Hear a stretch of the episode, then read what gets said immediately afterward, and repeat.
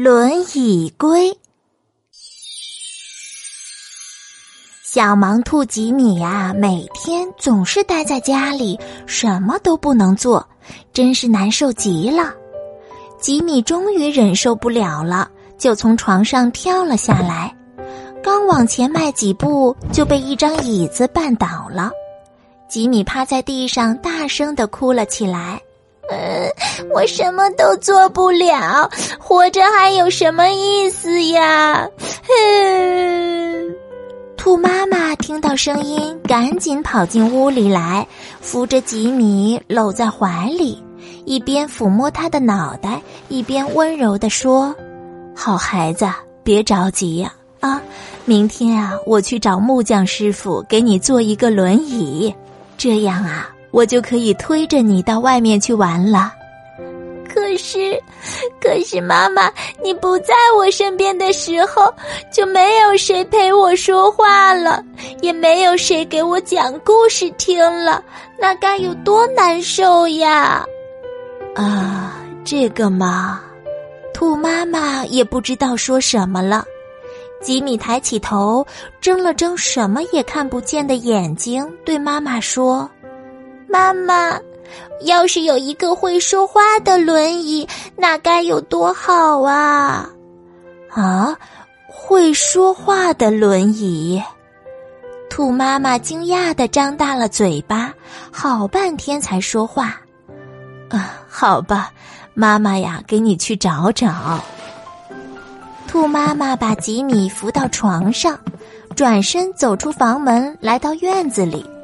突然一下子哭起来，唉，让我上哪儿去给吉米找一个会说话的轮椅呀？我就是呀！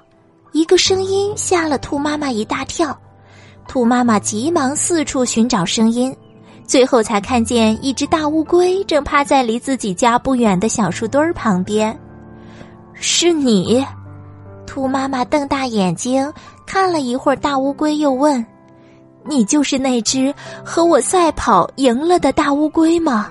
是啊，这么多年过去了，你还认识我？大乌龟一边乐呵呵地说，一边慢吞吞的往兔妈妈跟前爬去。过去的事就不要再提了，我是来给你的孩子当轮椅龟的。你说什么？轮椅龟？是啊。你的女儿吉米不是什么都看不见了吗？大乌龟爬到兔妈妈跟前说：“我现在在动物爱心帮助团工作，我主要的工作是当轮椅。”啊，真的吗？你真的愿意给我的女儿吉米当轮椅吗？当然啦，谁有困难我都会去帮的。当然。坏动物我是不会去的，啊，那太好了！吉米呀，正想有一个会说话的轮椅呢。你现在就是一个会说话的轮椅龟呀，没问题。大乌龟伸长了脖子，笑呵呵地说：“而且呀，我还是一个会讲许多故事的轮椅龟呢。那你？”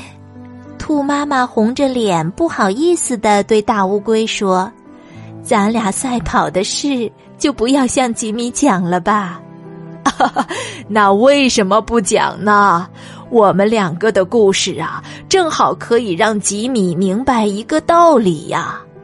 兔妈妈想了一下，嗯，你说的非常对，我现在就把这个好消息告诉吉米去。